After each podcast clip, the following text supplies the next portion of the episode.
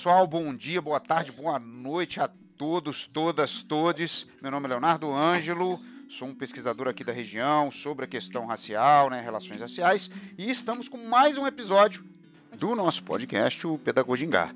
Bom, é, entrando mais uma vez no mês de março, mais uma vez o podcast sendo lançado perto do 8 de março, né, Dia Internacional da Mulher, e eu com a honra de trazer essa mulher negra aqui.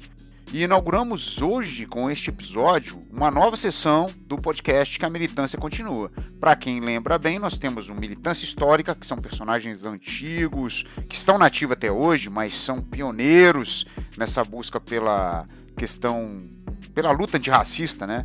Na nossa região. Nós temos uma sessão, que é a sessão dos capoeiras do Brasil, né, onde eu entrevisto alguns mestres de capoeira e colocamos ali.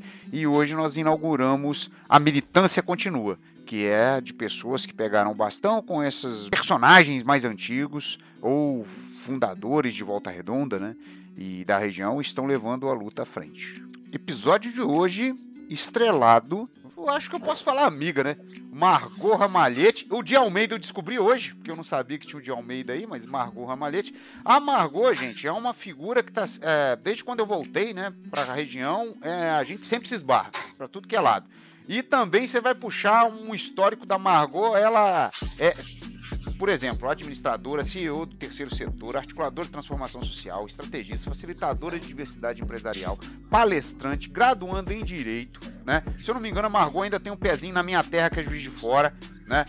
Foi candidata vereadora em 2016, fez parte, ainda faz parte, da Comissão da Verdade da Escravidão Negra no Brasil na instância estadual e na de Barra Mansa, né, uma das cidades aqui da, do sul fluminense. Foi candidata a deputado estadual em 2018.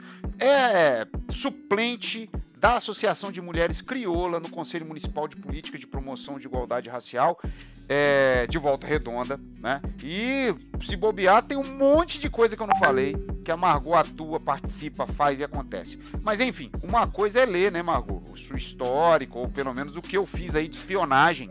Eu fiz um. um como é que fala? O pessoal fala? Um voyeurismo da, das suas páginas onde você aparece. Outra coisa é entender como é que você acha que você chegou nessas temáticas e nessa participação toda aqui na região, né? Então, um, um bom dia, né? Eu falei bom dia, boa tarde, boa noite, mas a gente tá aqui né, de dia ainda, na parte da manhã. Um bom dia para você, Margot. É, a minha pode se apresentar aí do jeito que você quiser. Eu acho que a, o interessante agora no começo é isso. Como é que você lê sua trajetória para chegar nos temas aonde você chegou e uma pergunta meio. Gabriela, como é que Margot vê Margot? Como Margot se define? Bom dia, Leonardo, meu amigo Leonardo, né? É, você não pode dizer, você deve dizer que é meu amigo. É, bom dia a toda a galera que está aí te acompanhando. É, Motumbá, Xé, Shalom, né? para quem é de Shalom, para quem é de Motumbá, Namastê. Fora Bolsonaro que existe em mim, saúde do fora Bolsonaro que existe em você. Isso é ótimo, eu esqueci. é, quem é Margot Ramalhete, né? Margot Ramalhete é a antepenúltima filha de uma prole de 10, são, são 10 são 10 filhotes aqui, filho de um, de um peão e uma costureira. É, eu nasci em Volta Redonda, né? Muita gente acha que eu nasci em Juiz de Fora, mas eu nasci é, e cresci em Volta Redonda.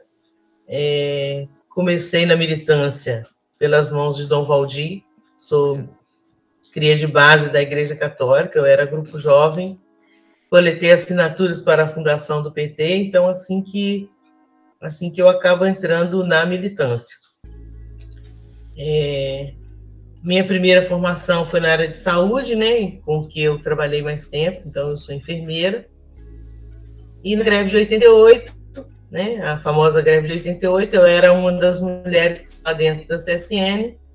Eu fui demitido e daí eu saí para o mundo. Eu fui para Curitiba, depois voltei, fui para Teresópolis, voltei, fui para Juiz de Fora, fiquei nove anos em Juiz de Fora, depois fui para o Espírito Santo, voltei para Juiz de Fora e me aposentei. Eu tive uma grande parte mesmo de trajetória na militância é, antirracismo em Juiz de Fora, né? Eu acho que eu me descubro negra é, na militância em Juiz de Fora. É, foram os piores momentos, né? De as piores experiências com racismo foram na zona da Mata Mineira. É uma região muito racista. É uma região muito colonizada. Né? Nós temos grandes nomes lá. Né? Trabalhei com a Rita Bento, fiquei, fiquei orgulhosa de ver você citando. É, é outra amiga também, né?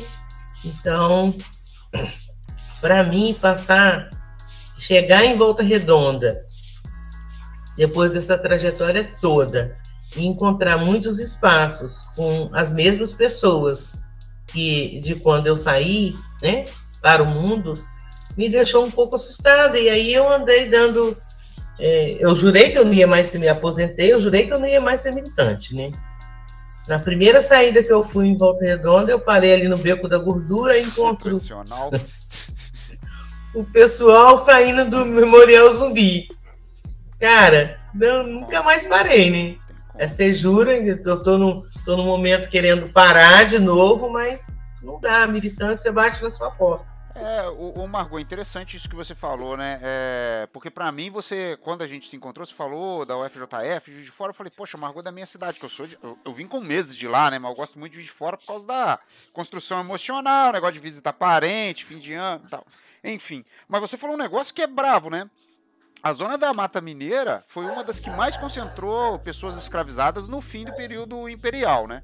E Volta Redonda, em grande parte, é fruto da zona da Mata Mineira, da galera que veio trabalhar. E você falou que o racismo lá é congênito, né? É, é, é doído. Então, assim, e você aprendeu é, sobre. Você aprendeu, não, você se colocou mais, se viu como militante lá.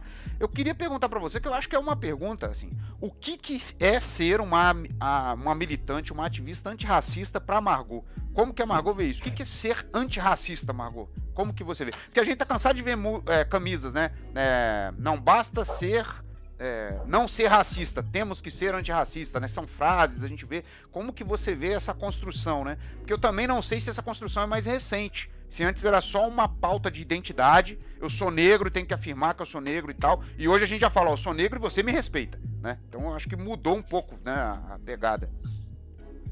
Eu, é, eu acho, Léo, é, que quando, quando a gente passa a se incomodar e passa a fazer movimento de mudança, né, na, na, na base da pirâmide, que você pode realmente dizer, não, eu sou militante antirracismo. Uhum. Porque não adianta eu estar tá na rede, é, construir conteúdo antirracismo, mas eu não fazer nada socialmente. É, ainda que a minha fala ela chegue a brancos e negros, o que, que eu estou fazendo na minha base? Sim. Qual o movimento que eu faço na minha base?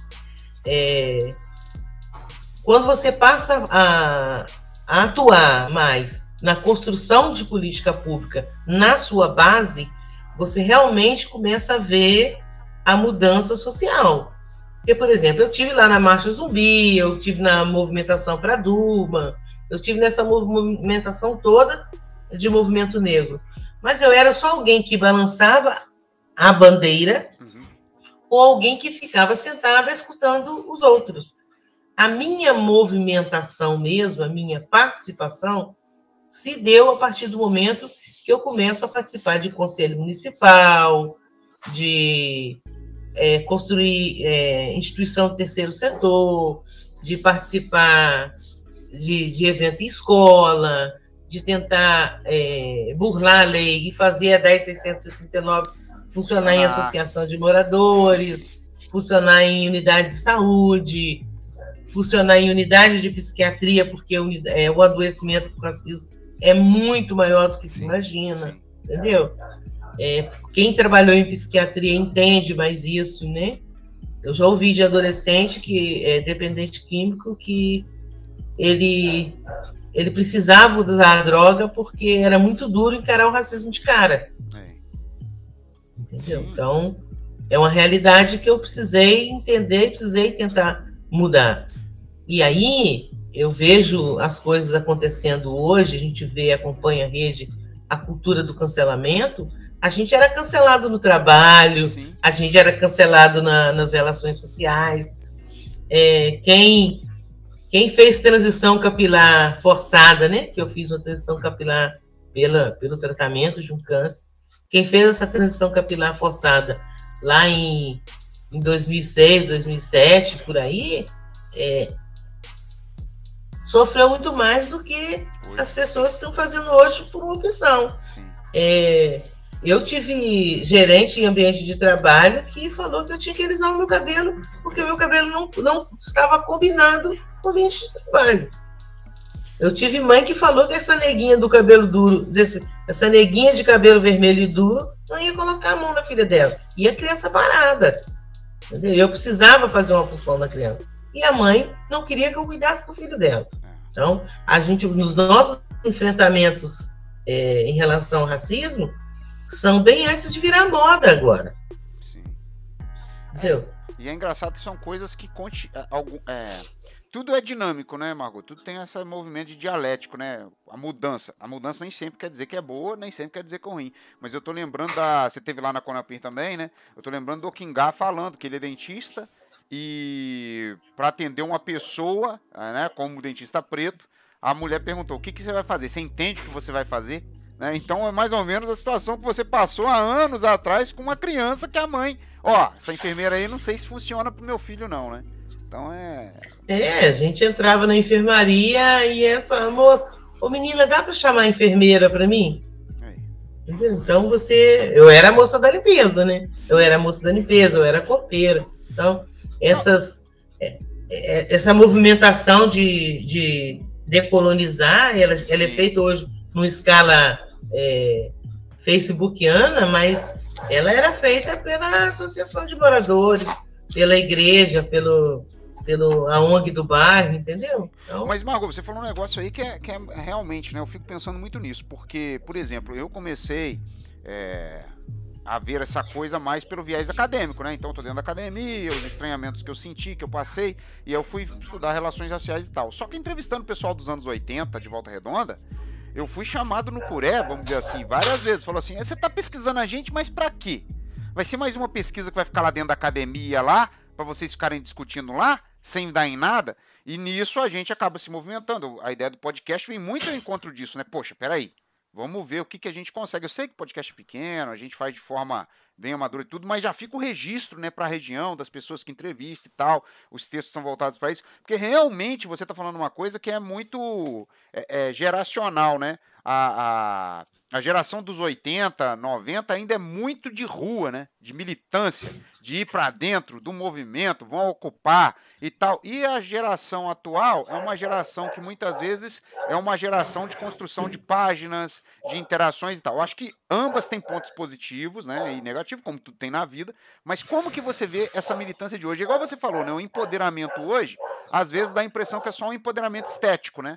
Ah, você anda com seu cabelo do jeito que você quer, arma ali tá, ó, tô linda, maravilhosa, beleza. Mas você também encontra os limites que você, de certa maneira, encontra os limites que encontrava antes, né? É a menina que, ó, tem que prender o cabelo aqui na sala de aula porque tá atrapalhando, ou vai arrumar um emprego. Poxa, a novela agora, você viu? A novela da Globo que afastou um diretor porque o cara tava tendo atitude racista com as atrizes. E a novela fala dos tempos do imperador. Uma coisa assim, só no Brasil, né? Umas coisas né, que você olha e fala, meu Deus, tá acontecendo isso. Então, como é que você vê esse cenário atual em relação ao do qual você foi formada, Margot? Assim, diferenças, melhoras, é, ruptura, continuidade, como é que você vê isso?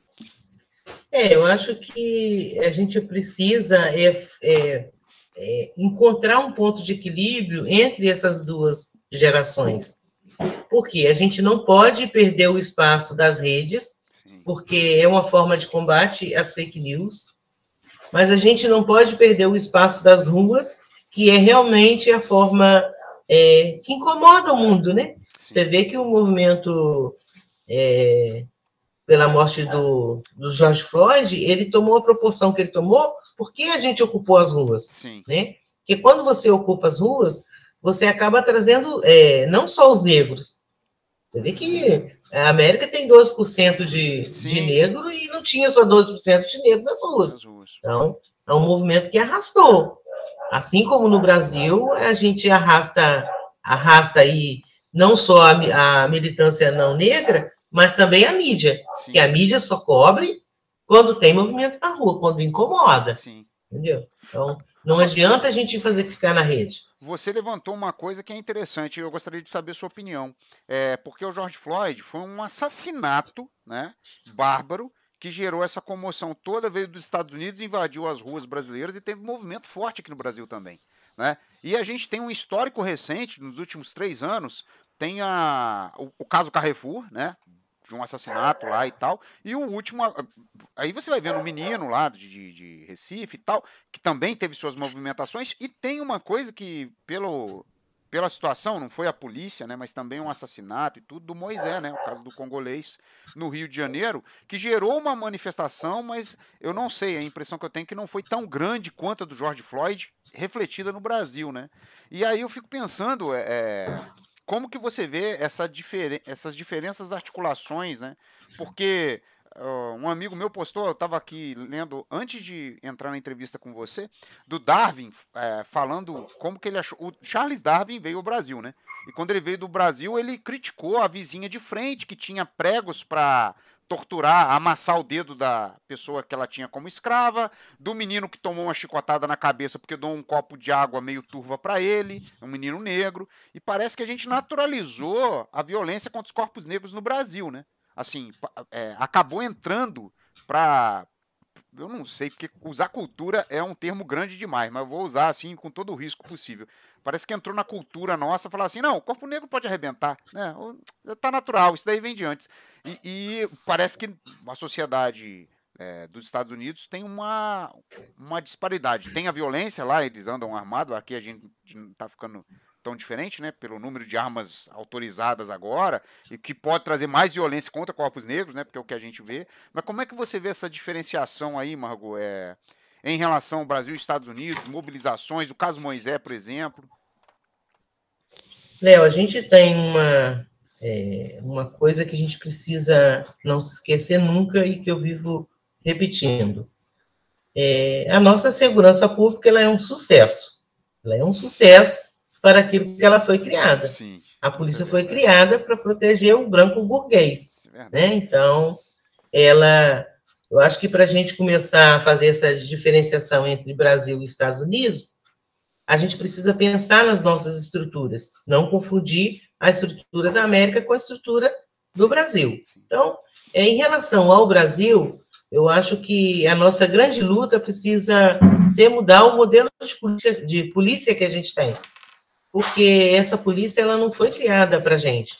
Essa polícia ela foi criada para nos matar e ela segue fazendo, é, cumprindo seu objetivo. Então a gente precisa partir daí.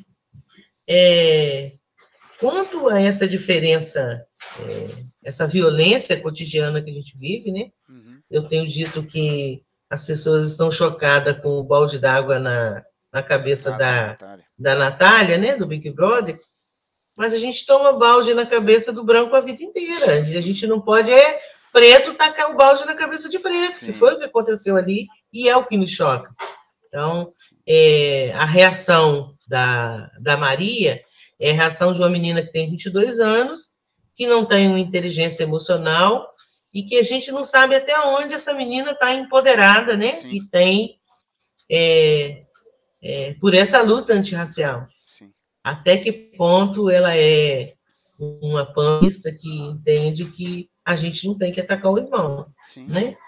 E aí a gente vai pensando, a gente vai por esses caminhos de, de, de pensar na nossa, como combater a nossa violência, a gente esbarra principalmente nessa questão da polícia.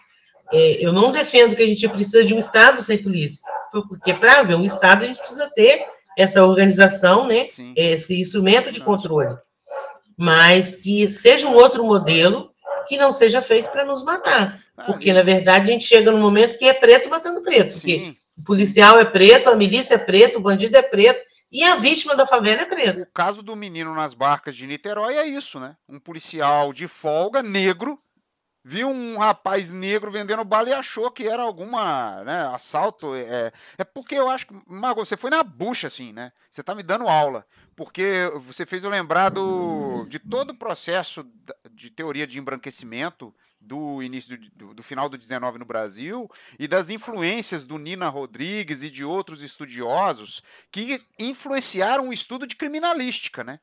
Então, você está fazendo direito, acho que você já entrou nessas coisas aí, e eu tenho uns amigos que fazem direito, inclusive tem o Derek, que é um advogado negro aqui de, de que tu conhece também, né? Que ele vem falando, cara, o estudo, a criminalística toda foi pautada numa criminalização dos corpos negros. Então a é, polícia acaba atuando é em cima disso. Né? É, é, muito louco, né? Como que. É... Por, isso que é, por isso que eu acho muito louco quando a gente fala assim, é, a luta antirracista. Ah, ok, luta antirracista.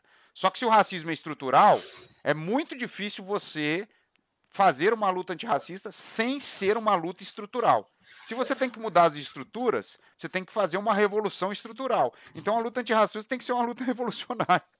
Porque é eu, muito pesado, né? Eu costumo dizer, Léo, que a gente precisa começar a rever tudo na vida, não só a nossa história. É, mas quando você para e pensa na construção do, dos direitos humanos, né, da Declaração Internacional dos Direitos Humanos, você para e pensa, nós não estávamos lá Sim. em momento algum, porque quando foi quando foi a Carta dos Estados Unidos, a gente era escravo, quando foi a Carta dos Direitos do Homem, eu não era nem homem e nem era branco, porque era uma burguesia branca. Sim. Quando foi a, a, a, o lançamento do, da, dos direitos humanos, né? A, gente também não estava lá. Sim. Então, esses direitos humanos não nos humanizou. Sim. É, e todas então, as leis que você citou são bases da construção do direito que eles chamam de direitos humanos, né? Então, é, em uma a gente estava, e essa agora. E o direito no Brasil, Léo, é, a gente ainda tem é, situações que são mais críticas ainda. Sim. Porque, para e pensa, a gente, em vez de ter é, a defesa do negro, a gente teve um, um processo de leis em 500 anos, que ela foi toda construída para o branco. Porque quando você pensa na, na lei da educação, né, que proibiu o negro de ir à escola, você tem aí cota de 100% para branco. Sim. Quando você pensa na lei é, de terras, você tem que o preto não podia comprar terra, você tem cota para branco, 100% de cota de terra para branco. Ah, até os anos 80, Quando... filho de fazendeiro tinha vaga reservada em universidade. Então, aí nessa, nessa lei, aí quando você chega lá, aí, mas ao longo disso, a gente ainda passa é, pela lei das colônias, que é 100% para branco, a gente passa pela lei dos capoeiras, que é 100% do, do, do branco ter direito à sua cultura, é, a demonização das, das, das, religiões, das religiões de matriz afro, é, e aí a gente vem até a lei de cotas, né, que começa a discussão, leva 10 anos para que a gente consiga a aprovação do Supremo. E depois desses 10 anos da lei de cota, a gente ainda tem a discussão até hoje. Nós tivemos 10 anos de cota, que termina agora, nesse Sim. ano, 2022. Revisão, né, agora. a revisão nesses 10 anos.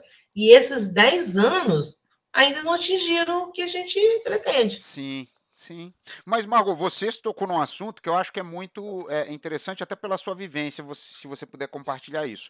Porque, assim, pela, pelo que eu vi, né, a gente pôde construir, porque eu faço parte da rede de historiadores e historiadoras negras, e aí a gente fez umas, uns painéis para o Google e tal, enfim. E tem toda essa questão da construção das marchas a Brasília, do 20 de novembro, da luta pela é, saúde da população negra, lei de cotas e Estatuto da, da Igualdade Racial, tudo era pensado junto. Só que foi fatiado, igual você falou, a lei de cotas é recente, foi fatiado porque tem um espectro político, né? Então, a, o tempo da política é diferente do tempo da movimentação social, né? Eu não sei se mais rápido, menos rápido, tem conciliação, tem aquele monte de coisa.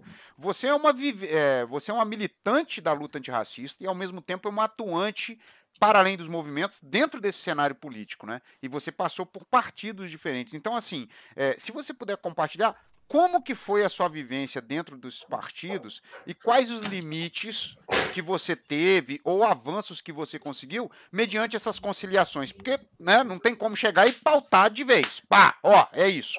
Né? Você tem, toda uma questão ali de, de uma ginga, né? Como diz na capoeira, uma ginga interna para você conciliar aqui, fazer. No movimento a gente faz isso também, mas eu acho que no partido isso é mais declarado, né? Então, como que foi seu agir aí? Como é que foi essa sua vivência? Quando eu saí de Volta Redonda, em 90, 92 por aí, eu me afastei bastante da, da movimentação política. Eu tinha estado dentro antes na construção do, do PT, mas eu era uma criança. E aí, quando eu cheguei em Volta Redonda, eu participei de uma reunião no Memorial Zumbi, uma reunião de mulheres. E nessa reunião de mulheres, é, a gente falava muito sobre é, não ter mulher na política, e que a gente precisava nem, é, colocar a cara, né? Isso em 2015, 14, 15 por aí. E aí nós é, combinamos de pegar uns nomes de mulheres e colocar, é, os, é, de, distribuir as mulheres entre os partidos. Ainda que a gente não fosse eleita, mas que eles vissem que nós existimos. E nessa movimentação, é, a gente dividiu lá os partidos e eu acabei ficando assim, indo para o PMDB, bem antes do golpe e tudo. E aí, nessa construção, eu até ri muito depois, que eu falava assim, gente, é, a construção política, ela realmente é, é baseada no esquecimento, né? Que aí, quando chegou 2016, que eu caí dentro do PMDB, um partido que não é a minha cara, não tem as minhas pautas, é altamente racista, é um partido é, é, é branco, Sim, macho, hétero, né? E, além de tudo, golpista. É. Porque estava no pleno golpe. Então, foi, para mim, foi difícil. É, deu uma mancha no meu currículo, né? Mas não, aí mas, tudo bem. É uma mancha que veio por tabela, porque você não atuou nisso, né? mas, enfim, é, cumpri o objetivo que era colocar a cara, Sim. né? Realmente, colocar lá a carinha na urna e dizer, olha, em 2016 foi a, o ano que nós realmente começamos a entrar mais mulheres negras e mais partidos. Esse era o objetivo, esse objetivo foi atingido. Mas, como todo o espaço é, branco, a, a violência política é, é difícil, né? Eu, eu vivi situações no curso de treinamento que eu não podia falar, eu era to, toda hora interrompida, é, eu falava uma coisa e logo em seguida o instrutor repetia exatamente aquilo que eu estava falando, mas a fala dele que estava correta. Então, essas situações que a gente vive no nosso cotidiano como mulher e como mulher negra mais ainda. Não, não. É... Não, pode continuar, Marcos, depois eu pergunto. A partir dessa movimentação, a gente partiu para a construção de um partido negro, né? Uhum. Que aí foi ideia do Celso Ataíde a gente começou a construção do Frente Favela Brasil. É, e nessa construção do Frente Favela Brasil, a gente nem queria participar na, no pleito 2018, mas nós vimos a necessidade, por quê? Porque nós estávamos dentro da favela e os partidos começaram a procurar. Então, a gente acordou que cada estado nós teríamos dois candidatos, mas que nós colocaríamos os nomes para mostrar. Então, a partir desse movimento, do Frente Favela, alguns é, nós fomos para os partidos como candidaturas abrigadas. Então, Entendi. aí eu fui pra, para o PCdoB como uma candidatura abrigada. É, eu não sou. Eu, é, eu fui para a legenda, mas eu não era é, uma militante do. Sim, sim. É, a política de entrismo, né? Ó, vamos entrar isso. ali porque dá para usar a legenda. Sim, sim, isso daí é. Mas ainda assim você tem uma resistência muito grande. Você. As candidaturas vindas de cima em um partido elas são bem-vindas, né? Sim. Ainda que isso é, gere a propaganda.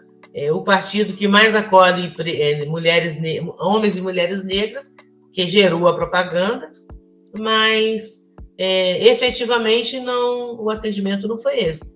É, inclusive, a violência maior que eu acredito que eu sofri foi receber do candidato que seria o parceiro a, a, o print de, da deputada do partido pedindo para não investir na minha campanha, porque eu estava crescendo muito na, na região. Nossa. E aí o acordo foi quebrado. quebrado.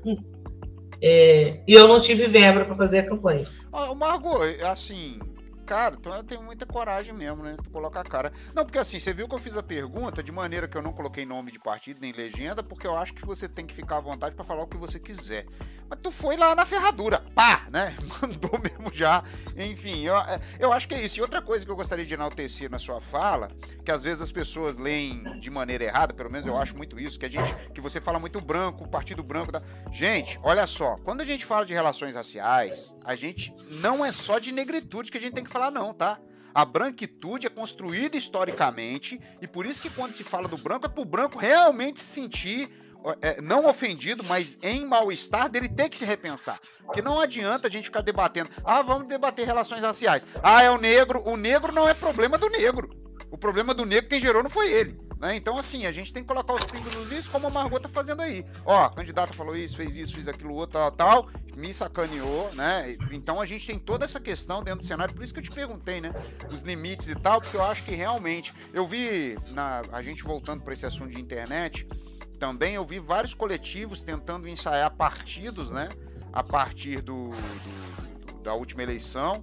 Mas também na última eleição acho que teve uma representatividade em relação à raça-cor muito grande também no, nos cenários. Só que a gente vê os limites, né? Eu tô vendo agora o caso de dois vereadores, a, até foi a Malunguinho com outros outros eleitos, né? Que estão eleitos, que estão compartilhando a situação, se eu não me engano, no, no Rio Grande do Sul, de candidatos a vereadores que vão ser caçados porque participaram de atos antirracistas em relação à movimentação que foi feita com Moisés.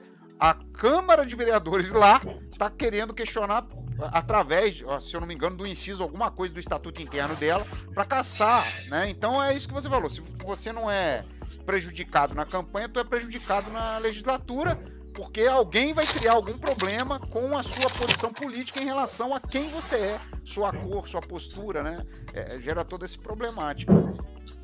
É, Léo, a gente, eu, eu tenho dito, né, é uma frase que é realmente minha, 100% Margot, que a gente precisa começar a fazer o teste do pescoço reverso.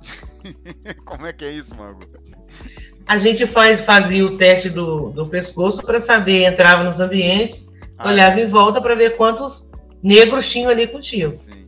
Agora a gente precisa entrar nos eventos e fazer o teste do pescoço e olhar quantos brancos tem nos ouvindo.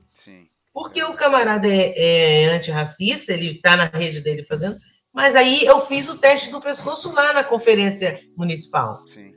A gente podia contar nos, nos dedos os brancos que estavam lá nos ouvindo. Sim, sim. Então eu estou cansada de ser o wiki preta. Eu não quero, eu não sou obrigada a fazer letramento racial de uma pessoa que tem mestrado, doutorado e os dados da vida. Ele precisa se dar o trabalho de se comprometer com o aprendizado dele. Com certeza certeza. Ó, Margot, a minha namorada faz psicologia, né? E ela tem relatado algumas situações que acontecem na faculdade dela sobre debate. É o que você falou. Ela tem a, volta, ela tá indo para dentro da faculdade de psicologia, mas ela já leu Fanon, já leu Neuza Santos Souza, então a pegada é outra. E aí fica um debate lá, que ela entra no debate e fala, ó, oh, isso daqui, isso daqui. Aí as pessoas falam assim: "Ah, me ensina". Ela falou: "Tô cansada. Eu não tenho que ensinar". Vocês dão dois cliques no Google e aparece um monte de coisa lá. É só ler, né? Que eu acho que é o que você tá falando, né? Você cansou de ser um wiki preto. Adorei essa, essa referência. Porque realmente, ah não, pergunta pra Margot que ela vai te explicar. Ah, gente, pelo amor de Deus, né? Cada. Enfim, acho que é que é outra questão. E, e Margot, partindo dessa para outra questão, que eu acho que tem muito a ver com, com o seu LinkedIn, né? Tá lá, facilitadora da, para é, diversidade empresarial. É, uma coisa que eu acho que ficou muito evidente depois do caso do Carrefour é que as empresas têm olhado essa questão racial como um selo, né? É um selo assim antirracista que valoriza a empresa, né? Tem muito isso. Né? É lógico, a gente tem que entrar e pautar mesmo o debate, porque se não, se não for a gente que entra, entra outro. Né? E aí vai pautar o debate a partir do que ele acha. Mas, para você ver, eu compartilhando uma coisa com você que eu falei também lá no, no evento do, da Conafir, que é o seguinte: eu tenho estudado as empresas da região, principalmente o setor automotivo. E tem muito discurso de diversidade e inclusão. Né? Diversidade e inclusão, eles sempre levantam cinco pontos: né? as pessoas com PCD, né? com deficiência, é, gênero, a questão racial, a questão de orientação sexual e a questão geracional, né? de idade. Então são sempre esses cinco pontos, vamos trabalhar isso nas empresas e tal. Só que quando você vai ver o discurso dos gestores, é um discurso muito voltado para a questão homem-mulher, ou é, mais voltado para gênero. Porque as mulheres estão alcançando o mercado de trabalho, tem tantas mulheres no setor, isso e aquilo. Aí você pega os dados, né? Tá saindo uma pesquisa agora pelo DTA, é, que é, se eu não me engano, da UFRJ, e eles pegaram 500 pessoas, entrevistaram tudo, estratificou. Eu entrevistei 16 pessoas porque eu fiz a entrevista mais aprofundada. Eles fizeram um Google Form lá e, enfim, geraram os dados. Aí, saindo os dados, fica mais fácil colocar os dados, né? Que eu não posso colocar muito, porque ainda não foi lançado, fica aquela coisa, né? Que não pode falar. Mas, enfim, tem mais pessoas brancas do que negras na, na no setor e geralmente, quando você faz aquela análise interseccional, transversal, por trás de todo o discurso de igualdade racial, de oportunidade, isso daquilo, ainda a tia da limpeza, você, aquelas vagas muito é, é, é, estereótipo, é um estereótipo, né? que a gente vê, assim, ah, é igual você falou, ah, não era, não me enxergavam como uma profissional de saúde, me enxergavam como uma profissional lá dos serviços gerais. Né? É difícil. Isso continua ainda por trás de todo esse discurso. Então, como que você tem trabalhado esse papel seu, né, de colocar de facilitadora para a diversidade empresarial, e como que você vê esses limites também dentro dessa área, porque já é uma nova área, né? É, é um discurso que tem crescido. Realmente eu acho que as empresas têm procurado, porque ter um selo lá, ó, uma empresa que não é racista, não sei o quê, né? Pô, engrandece o selo da empresa. Mas ao mesmo tempo a gente vê que tem um discurso que quando você pega os dados duros, você fala, poxa, mas não mudou muita coisa, não. O pessoal continua lá embaixo. Como é que funciona? Então, Léo, é, eu trabalhei né, em Juiz de Fora com a construção do selo selo para diversidade empresarial, né, de raça e gênero, né, raça geracional e gênero, porque a gente abria é, outras vertentes, fazia outros recortes no selo. E esse selo já tinha sido lançado é, anteriormente em Caçapava, eu participei da construção do projeto de criação desse selo. E trabalho com a empresa é, quando precisa, quando quer mesmo trabalhar. O primeiro caminho que ela precisa é traçar um projeto para construção do seu programa de diversidade. E aí eu até queria deixar para você isso, uhum. quando você chegar nessas empresas, é, eu não sei quantas você já foi, mas eu gostaria que elas apresentassem para você é, o censo pró-diversidade, porque a maioria delas não faz. Então, qual eu é, acho que as qual... duas que eu fui não tem. Eles têm então. um programa geral que a questão entra ali, mas não.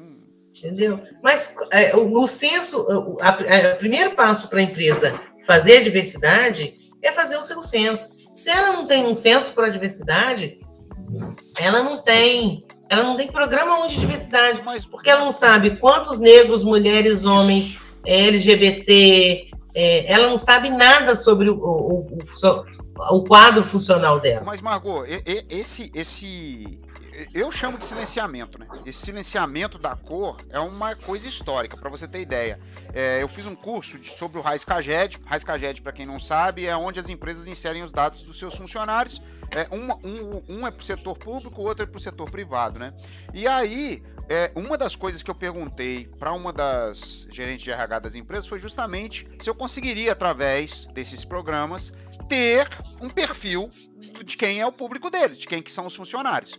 E ela falou que é, são dados não confiáveis. Eu falei, por que, que são dados não confiáveis? Porque parte de uma autodeclaração. E nem sempre nós conseguimos que o funcionário se coloque, se autodeclare, para a gente jogar no sistema. Porque quem joga no sistema é a empresa e quem se declara é o funcionário. Né? Então ela falou. Aí eu falei, gente, então os dados que estão lá são dados né, turvos, né, é. né? Assim, a gente não tem. Porque é como isso... se não tivéssemos um Google Forms, né? Isso aí. Um isso Google aí. Forms resolveria é, facilmente o problema. E aí, quando você, quando alguma empresa precisa desse serviço que você presta essa consultoria, a primeira, a primeira responsabilidade que você tem é fazer com que esses dados sejam lançados de forma correta. Porque se você não, não cria mecanismos de proteção, é eles são manipulados. Porque mostra claramente, o censo mostra claramente sobre qual público, sobre qual empresa a gente está falando. Então, quantos é, é, Quantos, quantos homens, mulheres, negros de, dessa empresa estão no processo de, de comando? Estão em postos de comando? Sim. Entendeu? Então, é, se ela quer realmente fazer programas de diversidade, ela tem que começar por isso aí. Sim. Ela tem que começar a se conhecer. Sabe o conheça-te a ti mesmo? É vale para a empresa também. Não, porque o, a sensação que eu tive, é lógico que demanda muito mais pesquisa e estudo para afirmar isso, mas é só uma hipótese, né? Para quem não sabe, ciência funciona com hipótese. Vai lá, cria uma hipótese, vamos testar se isso daqui é isso. A hipótese que eu tenho é que o processo é parecido com, por exemplo, a fundação da CSN aqui. Pô, você traz um monte de pessoas negras para dentro da fábrica, coisas que elas não tinham vivido antes, era só trabalho rural. Beleza, ele vai ter casa, vai ter carro, a vida dele melhora mesmo, porque ele recebe até a casa da CSN. Só que ele não tem espaço para evoluir dentro da empresa. Né? Então você vê o caso de o próprio é, o Nazário, que foi engenheiro da, da CSN lá, tem vários relatos de problemas que ele teve de estudar engenharia. Porque o pessoal da própria empresa, ah, tu não precisa de engenharia, não, tu pode pegar. Enfim, o que eu vejo, a, vejo e como hipótese para o setor automotivo é isso. Embora você tenha engenheiras e engenheiros negros, na cadeia de comando você não tem pessoas né, negras e tal. Por que, que não tem? Aí tem todo o relato das pessoas que você entrevista. Ah, olha, eu sinto que tem um teto, que eu já cheguei nele, que eu não vou passar daqui, porque eu sou mulher e sou preta, né? Então aqui eu vou para lá representar 120 pessoas. É, então é, é realmente muito complicado, né? E é uma demanda que eu acho que você acaba tendo que lidar nesse campo também, né? É, você vê, eu, minha irmã mais velha tem 72 anos, né? É, o ex-marido, é, ele estudou, ele fez engenharia quando ele era jovem. É, ele saiu da CSN para fazer engenharia em outro estado. Ele era é, aluno do, do da, da, escola técnica. Uhum. Ele era negro. E quando ele voltou, você imagina, né? Isso há há 40, 50 anos atrás, ele voltou e ele, é, só ele e os, os, outros dois que eram negros não conseguiu, o Nazário é um deles, que não conseguiu evoluir como engenheiros. Sim. Todos os outros eram classificados, menos os dois. É e aí o, o Nazário, ai, tinha outro, é, é porque dentro da CSN a gente tem tanto apelido, né? Sim. Que a gente não guarda os nomes Sim. das pessoas, né? É, ele não ele também não conseguia ser classificado, e aí o meu cunhado, que era o Domingos, né, ele adoeceu, adoeceu, é, entrou, entrou num quadro de alcoolismo, Depressão, e como já, então. tinha, já tinha uma propensão para esquizofrenia, ele simplesmente surtou, é, abandonou, ele ainda trabalhou algum tempo depois, mas é, ele é, é um adoecimento por racismo. Sim, sim, sim, totalmente. E, e o mais engraçado, Margot, que, assim, é. Eu acho que os últimos anos não, não houve separação do joio e do trigo. Criaram um discurso de polarização onde você, se não tá comigo, é meu inimigo, né? É, é, muito complicado lidar com sociedade assim, porque a gente sabe que tudo que a gente faz é diálogo, conciliação. Eu vejo muito a filosofia de vida dentro da capoeira, né? Tem jogo que você senta e fala, não, isso daqui eu não quero jogar, mas uma hora você vai ter que jogar com a pessoa, enfim. E nessas amizades e tal, tenho um, uma pessoa que já foi mais próxima, agora se distanciou bastante, por causa de questões políticas, opinião e tal. Que ele é psicólogo, é negro, e uma vez ele veio falar para mim que meu estudo era muito enviesado politicamente e que, por exemplo, ninguém estuda as pontes que os cotistas criaram e que são pontes que caíram. Aí eu fiquei pensando assim, disso que você está falando, né? Você tem um caso concreto que é o seu ex-cunhado, que adoeceu e veio ao óbito devido a toda essa questão psicológica de racismo. Do outro lado, você tem um homem negro, que é psicólogo, que fala que tem ponte caindo porque os cotistas fizeram. Então, assim, eu fico. É, é, eu brinco com meu pai, né? Eu falo, quem chama doido para dançar é maluco. Eu não sou maluco ainda. Se o cara chega com, com esse argumento, fala assim, ah, irmão, beleza, o que, que eu vou fazer? Porque realmente está um quadro muito complicado de se debater, né? Porque a gente pega casos reais e dados, e a pessoa tem um, sei lá, uma viagem astral que ela apresenta como argumento para você, né? Principalmente no campo racial, né? Ah, é, é é, tá, tá muito difícil, muito dispar, né? De construir um, um, argumentações e os debates que você possa falar, né? Alguma coisa dessa. Tipo a última, né? que meu pai estava indignado aqui de manhã, porque ele descobriu que lá em Petrópolis tem o Laudênio, né? Que é o. O Laudênio tem em todo lugar, muito vai para instituição hum. pública. Só que lá vai para a família real. Aí meu pai falou assim: caramba, os caras viveram a vida inteira explorando pessoas negras. Aí eles saem do poder e recebem imposto, provavelmente pessoas negras que viveram naquele lugar precarizado. Aí você vai conversar isso com o pessoal, o pessoal vai falar: não, é mérito, é meritocracia. É, o seu pai, o seu pai está revoltado agora. Imagina a gente que já sabe há muito tempo. Sim. A gente está revoltado há muito tempo. Né? É, é... Mas, é, Léo, essa questão aí, a gente tem que é, parar para pensar como que a gente pode é, mudar essa, essa, essa questão do.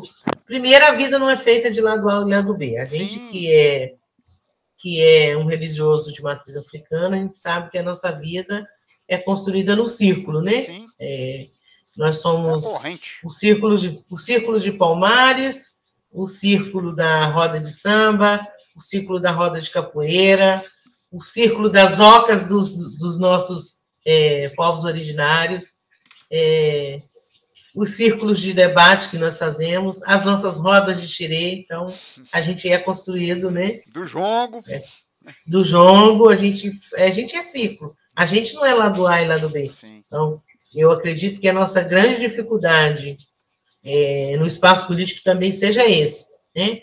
é, o lado A e o lado B, porque o cara, o terraplanista, ele, ele cai da borda da Terra, mas ele não muda de opinião. Sim. Entendeu? Nós, nós temos essa dificuldade de lidar com essa questão política, eu acredito muito por isso. É, as pessoas não conseguem me ver estando numa legenda de direita ou de esquerda e entender que a pessoa que está ali de dire... É, atuando naquele espaço, ela não é aquela legenda, né? a gente sabe que a gente é, o, o, o, candidato, né, que participa, ele acaba ficando preso. Talvez seja por isso que eu tenha me posicionado de não de não querer mais esse espaço para mim. Eu acho que não é um espaço. Eu posso trabalhar melhor na base, melhor trabalhando na, na ação social, né? Eu trabalho com uma associação de mulheres Mariana Crioula, que você sabe, Sim. era um coletivo de mulheres que acabou virando uma associação que tem os seus projetos, que faz a sua ação social, é, e a gente, a partir dessa, dessa construção, a gente atinge é, um número de pessoas que talvez eu poderia atingir mais se eu estivesse lá como político, mas eu coloco sempre, talvez não, porque eu não sei qual a posição desse partido. Eu posso. É, minha, minha mãe, a sabedoria da vovó. Angu de um dia só não engorda cachorro. Então, não adianta me dar um projeto de 100 mil no último mandato Sim. e não me dar nada durante a vida inteira. Porque é isso que a gente faz na, nas nossas comunidades é o papel do Estado. O Estado deveria oferecer o que a gente oferece. É, sou, eu sofro do barato do, do, do voluntário, né? Você já ouviu falar no barato do atleta, que é a produção de endorfina, uhum. e a gente sabe que você poder doar também te faz tão bem quanto você poder fazer um esporte. Tentando chegar no barato do atleta, mas ainda estou começando. Não, mas é processo, né? É o que a gente vê. Eu acho que é isso é. que você falou. É, o ato de não criminalizar a política, né, porque a gente vê muito isso também, né, e definir né, que, que a luta é outra. Né. Ô Margot, a gente já está com 47 minutos de, de, de entrevista, e aí, partindo para uma pergunta final também, enfim, que eu acho que tem a ver, porque assim, você participou arduamente da Comissão da Verdade da Escravidão Negra do Brasil, né? Principalmente na, na no, em nível estadual e na Comissão de Barra Mansa. Mas assim, o que, que você viu que foi avanço nessa comissão? Quais são as questões, né, que, que, que talvez nem tenha pessoas que nem sabem que essa comissão existiu né? Ou existe. E tem resultados práticos, tem avanços políticos, tem várias questões que foram levantadas pela comissão, né, no âmbito nacional, estadual e tal, e que você poderia compartilhar com a gente aqui. O que, que você acha que foi a grande sacada dessa comissão e eu sei que tem todo um discurso de reparação, que é um discurso que já está em voga nos Estados Unidos, mas que o senhor José Garcia falou para mim em 2018 que queria reparação do, dos parentes dele ter sido escravizado tal, que eu achei fantástico, e que a comissão também está indo nesse rumo, nessa direção de construção, né? Ou, é, enfim, qual é, qual é a sua visão sobre isso? Como que você define essa questão? É, para quem não conhece, a Comissão da Verdade sobre a escravidão negra no Brasil, ela nasceu com a finalização dos trabalhos da Comissão da Verdade sobre a ditadura. Eu já vinha antes trabalhando na Comissão da Ditadura, então é, só seguimos o caminho. É, a nossa proposta, né, a grande proposta da comissão, é que a gente faça um processo de reparação mas a gente precisa entender que a nossa, o processo de reparação, ele não é somente a reparação é, pecuniária, a gente não depende só do dinheiro. A gente precisa primeiro de reparação histórica, e aí a reparação histórica ela está na, na educação é, para relações étnico-raciais, que é a Lei 10.619, aplicada nas histórias, a correção dos livros didáticos, porque é uma aberração que vem dos livros didáticos, e que a, a, a, retomada desses espaços, que são espaços que, por, por direito, são espaços que deveriam estar sendo, é, espaços históricos que deveriam estar sendo administrados pelos, pelos homens e mulheres negras e não estão. É, e eu particularmente, independente da comissão, é, estou no processo de construção do mestrado, parei um pouco por conta de doença, eu deveria ter embarcado para Cabo Verde no dia 29 de novembro, mas por conta de uma trombose, tudo pronto, eu não pude, não pude embarcar, mas não desisti, o processo está parado, porque eu digo que esse processo histórico, ele é para além das fronteiras do Brasil, ele também precisa chegar à África, porque Quais as histórias são contadas sobre nós lá? Porque quando a Chimamanda e os, e os outros africanos mais jovens falam sobre diáspora e falam sobre contar os dois lados da história, eles falam a relação deles é, século XXI, vindo para a América, e que foi trazendo isso, e que mulher negra não aceite é, menos do que o máximo. Entendeu? Fecha aspas. A nossa Até história é apagada, inclusive, muito... na África. Então, eu gostaria de ir para lá fazer o mestrado. A gente tem quatro ou cinco especialistas em África, desses.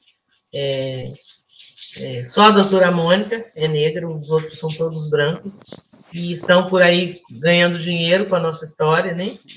E repetindo, cada vez que começam a falar, eles falam, ah, porque eu fui buscar, porque não tem historiador negro, que a gente precisa contar essa história, a história da África não é contada, então eu acho que já passou da hora da gente buscar esses convênios que o Brasil tem com países de língua portuguesa, que estão sendo usados desde 98, mais ou menos, por estudantes africanos que vêm para o Brasil estudar é, com, esses, com essas bolsas, né, desses convênios.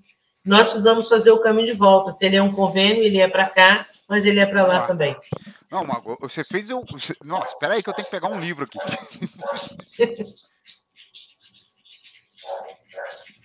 Não, você falou dessa questão de quem estuda a África e tal, quantas pessoas e tal. Tem um pesquisador agora, inclusive eu acho que ele é orient... foi orientado da... pela Cida Bento e agora ele escreve, né, que é o Lourenço Cardoso. Ele tem um livro, eu comprei esse livro, ainda não tive tempo de ler, tem fila, né, mas enfim. É o Branco ante a Rebeldia do Desejo um estudo sobre o pesquisador branco que possui o negro como objeto científico tradicional. Ou seja. Nossa, pode mandar a capa desse livro. Não, aí. vou te mandar, eu vou, eu, vou, eu vou dar um jeito de mandar o livro inteiro. Mas assim, porque eu acho que é muito isso, né? É, é, essa coisa da negritude e branquitude é isso, né? Quando, é quando eu acho que a gente começa a querer exercer o protagonismo, né? Então, uma coisa é você ter uma pessoa que estuda a religião de matriz afro, que estuda o candomblé.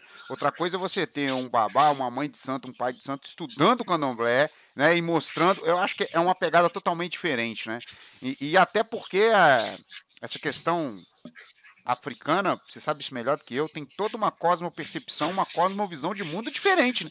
É o que você falou, é o círculo, cara, é a roda, não é a polarização. É, é afrofuturismo, né? Isso aí. Nós viemos, nós estamos é, vivendo. Olha, para você ter uma ideia do círculo, da, da profundidade do, do círculo, é, em, nenhum, em nenhuma história africana, nenhum itã africano, você encontra falando é, algo falando sobre o fim do mundo.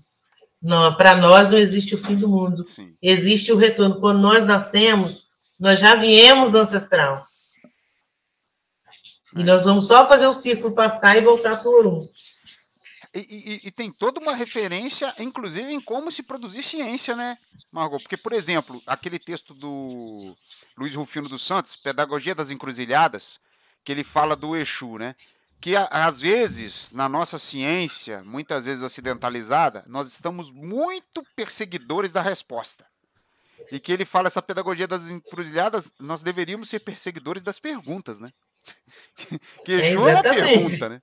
Ele não vem para fechar, ele vem para ô, oh, e aí, né? Então, como é que é, né? Então, acho que é bem assim, né? Essa nossa reconstrução vai muito dentro dessa ótica também disso, né? De, de nos repensar dessa coisa que você falou do pescoço que eu achei maravilhosa. Como é que é? Do.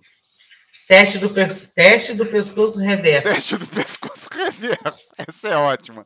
Para colocar. Mas temos que fazer, né? É, sempre. Nos grupos. E aí você começa lugar. a olhar quanto, quanto que a pessoa está se comprometendo com aquilo ali. É, não adianta dizer que se importa se você não se compromete. Não, e e todo hum. mundo tem alguma experiência em algum grupo político ou de estudo ou alguma coisa que você alerta a pessoa, fala, gente, olha, isso daí racialmente está totalmente questionável. Ah, não, mas eu vou deixar assim porque. Olha, se você está comprometido, se alguém te alerta, você tem que, pelo menos, dar o direito da pergunta. Não, mas por que, que você acha? Ó, oh, por causa disso, disso, disso, tá, aqui. Não, as pessoas fecham. Não, mas é assim mesmo, pesquisa. Então tá. Então você está comprometido no papel, né? Mas no espaço acadêmico, então, isso ah. é um ah. grande desafio para a gente. Inclusive, Você sabe que das decepções é essa. Entendeu? É, a gente precisa lembrar que a academia é um espaço branco, né? É, esse é inquestionável para nós. É, e aí as pessoas que estão na academia, elas precisam se, as pessoas brancas que estão na academia, que fazem formação, elas precisam se comprometer com isso. Não adianta ir para o partido político falar de, é, de antirracismo e ir para a rua ser antirracista, mas dentro da academia ela continuar reproduzindo o racismo. Sim. Sim. Ah, por isso que naquele texto que até compartilhei contigo, obrigado pela opinião, eu coloco lá que a branquitude realmente ela independe de espectro político, se é progressista ou se é conservador. A branquitude é uma construção desse lugar, muitas vezes até pessoas negras ou os pardos, né, como eu, muitas vezes são defensores dessa branquitude, né? Porque a gente não se desconstrói, a gente não questiona a nossa origem, né? Então tem isso. Você encontra gente que é do espectro de esquerda e que defende um discurso racista, achando que está empoderando politicamente determinado campo, né? Enfim. Então, Léo, hum. deixa eu voltar só um minutinho à questão da comissão da verdade, sim, sim. porque eu ainda tenho outras questões para é, falar sobre reparação. Aí, quando dentro dessa reparação histórica, é, a gente, o branco precisa entender, né, que a gente fala é, sobre ancestralidade, quando a gente fala sobre ancestralidade na questão da reparação, a gente não está falando de religião de matriz africana, porque quando eu falo assim, ah, eu tenho um bisavô italiano, Sim. e aí eu vou lá no museu né, do imigrante de São Paulo, eu sei de onde essa família veio, para onde ela foi, eu tenho o meu registro. E quando a gente fala, eu tenho um ancestral africano, eu não sei de onde ele veio. Sim. E aí, é, eu busco uma cidadania italiana, mas eu tenho uma dificuldade de buscar uma cidadania africana. Sim. E os países africanos têm por hábito de dizer que é impossível fazer isso, porque nós somos misturados não sabemos de onde viemos, é, por conta da mudança de nome. Sim. Mas isso hoje em dia é facilmente é, é desmoronado, né? ele derruba isso facilmente é, com a questão do DNA estendido, porque o DNA estendido ele me dá exatamente a minha porcentagem de negritude, de onde eu vim, para onde eu fui, porque eles, a gente tem esses caminhos. Porque quando a gente estuda o DNA de uma determinada população, é, você sabe de onde aquela população veio pela sua maioria ali naquele espaço. Então, a gente não tem mais dificuldade quanto a isso. Mas a gente tem direito à cidadania africana e eu quero ir lá questionar isso. Mas tem um lance, Margot, que eu estava conversando com uma amiga que ela tem uma, uma ascendência indígena né, na família, que ela falou assim, Léo, a questão do teste de DNA é muito interessante para os laboratórios que têm um banco de dados vasto. Por exemplo, você tem muito registro é, genético de europeu e isso tem aumentado em relação à África. Mas, por exemplo, em relação aos povos indígenas, é, você tem lá é, é, origem indígena, mas não vem qual.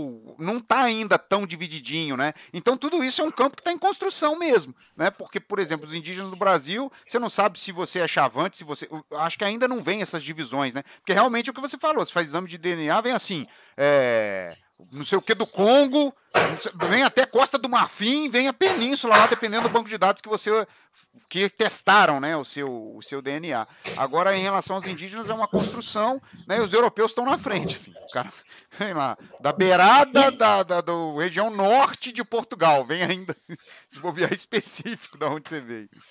Por que, que a gente não pode ter esse processo de banco de construção, de banco de DNA, como um processo de reparação? Porque isso é reparação. Ou política pública. Entendeu?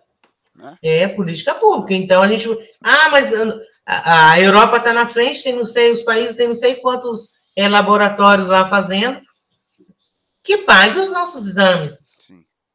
É um processo, é, é, é recurso, né? É, é, é, gasto. Então, isso é reparação também pecuniária. Sim. E aí a gente evolui mais um pouquinho, né? No processo de reparação, a gente vai falar no processo de reparação agrária, né? Porque quando a gente, quando abriram a porta da senzala, a gente não teve para onde ir e, não, e ainda veio a lei que não nos dava direito à terra. Então, as favelas, os quilombos, esses espaços são resultado de uma não reparação é, no, no término do processo de escravização. Então, isso também é, um, é uma busca da, da comissão. É, história, genética, pecuniária. E aí chegamos na reparação pecuniária. Ah, mas temos também as questões dos países africanos que não têm é, recurso para indenizar é, o processo de escravização. Ótimo, que eles nos deem, nos deem a cidadania e que eles nos deem espaço para estudar nas seus, suas universidades. Simples, né? Entendeu?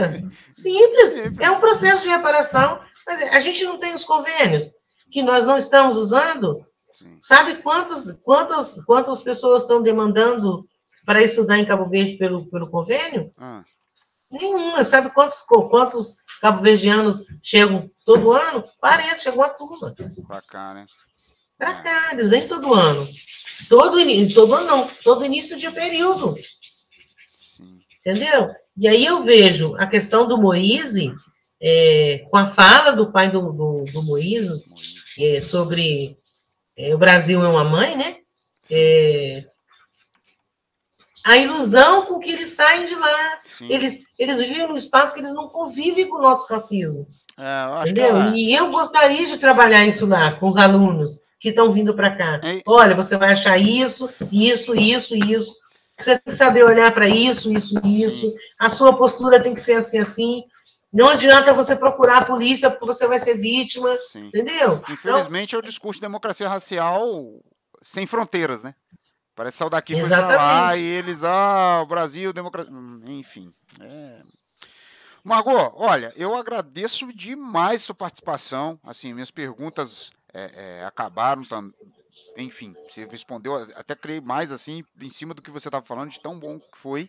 É, eu vou te comunicar certinho quando vai sair tudo, mas eu só tenho a agradecer as conversas, a parceria, a paciência, que eu sei que eu sou chato pra caramba. Então, muito obrigado pela paciência por tudo. E abre espaço para você mandar um abraço aí, ou deixar um recado para a geração. Enfim, é contigo. É, eu gostaria de agradecer, né? É o convite, um ano de atraso, esse convite está em um ano que ele já foi feito, e a gente não consegue se encontrar, e essa semana eu te encontrei, e eu acho que por tudo que eu passei com a Covid, eu falei, Léo, vamos fazer, mas porque é isso, poderia não ter sido feito. Tem uma Covid né? no meio, né? A gente esqueceu, tem é. um ano, mas tem uma Covid no meio aí, né? De todo mundo é. se protegendo, evitando sair, enfim. E aí você para e pensa é, da importância desse espaço, dessa pedagogia, é, não esquecer que a gente precisa é, burlar o sistema pedagógico, a gente precisa entender que a gente precisa exercitar a nossa pedagogia ancestral. Sim. Eu costumo esse também no meio da pandemia eu trabalhei com a minha neta em casa. E aí eu ensinei muita coisa para ela que estava errado no livro eu sentei e expliquei para ela. É, usar as coisas que estão sendo produzidas pelos nossos irmãos. Tem muito livro tem quadrinho do, de, de, dos nossos orixás. Poxa, é tem livro tem livro. É, tem a verdade sobre os nossos povos originários. Então quando você pega uma criança de dois, três anos e ensina para ele que o, o, o índio, né, entre aspas, não, não é aquele que está lá na aldeia de, de na, morando na Oca usando aquelas, aquela tanguinha, quando a professora for dar isso para ele na escola, ele não vai aceitar. Porque ele vai entender que aquilo é mentira, ele, ele traz na bagagem dele que aquilo é mentira. Quando a professora foi falar com a minha neta sobre griot, ela falou assim, professora, griot não é isso aí, não. Minha avó falou que essa palavra aí vem de uma língua lá, eu acho que é francês, e que significa criado, que é aquele negócio que fica no, do lado da cama dela, que ali antigamente ficava um escravo para contar história para o filho do, do dono da fazenda, e que ela não é criada de ninguém. Aí a professora foi explicar para ela sobre que o termo tinha sido positivado, aquela coisa, dentro da, da capacidade de entendimento dela. Sim. Ela falou, professora, não adianta, porque quem fez isso também foi o homem branco. Minha avó já falou para eu não aceitar isso. Entendeu? Então, eu foi o que o professor Kinga falou lá na mesa, Sim. que ele fez quando a filha dele olhava para ele com piedade. Verdade. Entendeu? É a mesma, é a mesma estratégia. É o quê? é a gente cobrar do Estado que tem o cumprimento da lei, mas que a gente faça a nossa parte. A gente use a nossa sabedoria, por quê? Para não deixar as nossas crianças irem para a escola ser enganada pela escola também. Sim. É. Bom, gente, então fechamos aqui com a Margot, com esse recado final de eu acho que é, é, que é bem dentro de uma, dentro de uma visão né, de matriz africana mesmo. A visão não é de culpa e sim de responsabilidade. Né?